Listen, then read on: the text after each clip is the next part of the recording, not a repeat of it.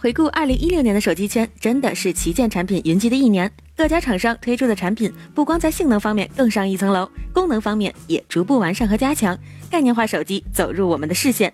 同样，外观和材质也迎来了不少转变。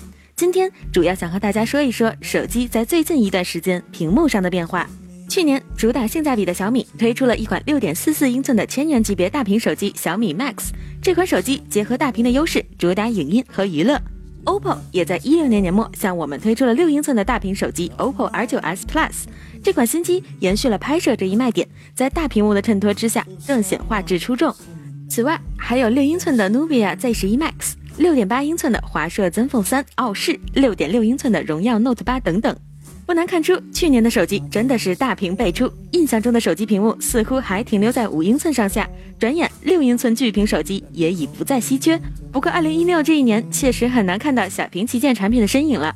盘点下来，也无非是 iPhone SE、iPhone 六、六 S 等苹果系列手机。如此看来，是否意味着在大屏当道的手机圈，小屏手机将逐渐被取代了呢？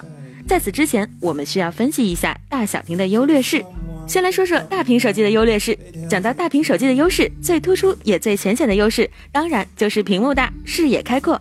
说白了，触屏手机除了拿来操作，也是一部用来看的手机。我们用它看电影、玩游戏、浏览网页或是电子书。大屏开阔的视野提升了视觉体验，与小屏手机相比，好处自然不必多说。除了浏览上的视觉效果更好，大屏手机在操作上也有更多的空间，尤其是习惯在手机屏幕上涂鸦的用户。无论是手写输入还是创意绘画，都能拥有更多的施展空间。此外，大屏手机一般会有一个较大的机身，机身容量的增大也为大容量电池提供了可能。因此，相对于小屏手机，或许会有更强的续航表现。顺应市场的发展，去年的手机行业也特别爱在手机的屏幕上做文章，什么全面屏、曲面屏、极窄边框的设计，让消费者应接不暇。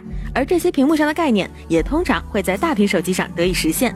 仿佛以此才能展现出手机整体旗舰不凡的气质，消费者们也似乎很为其买账，因此也为大屏手机的市场占有率起到了推波助澜的作用。但是说起大屏手机的不足，我想那就集中在握持手感和携带这两方面了。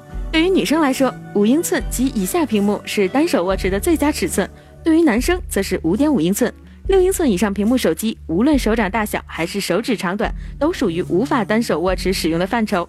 而大屏手机在携带方面也显示出了它的局限性。一般女生的衣服或者裤子口袋都比较小巧，不太容易随身携带。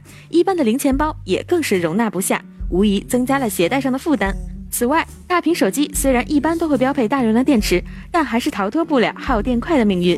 而以上列举的大屏手机的不足，换言之，恰恰是小屏手机的优势所在，提升单手握持手感和便携这两点，我们就不再赘述了。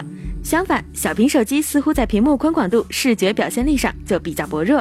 那么，是否小屏手机就真的难与大屏手机相抗衡，即将面临被取代的危机了呢？我想也未必见得。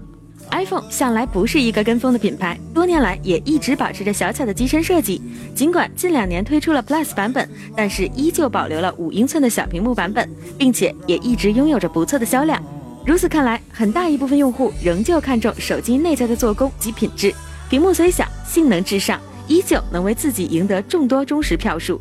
如果说小屏手机也向大屏在视觉表现力的优势上发力，并且加强自身性能上的价值体现，我想它的市场还是可以和许多大屏手机相抗衡的。因此，市场被绝对的大屏取代并非易事。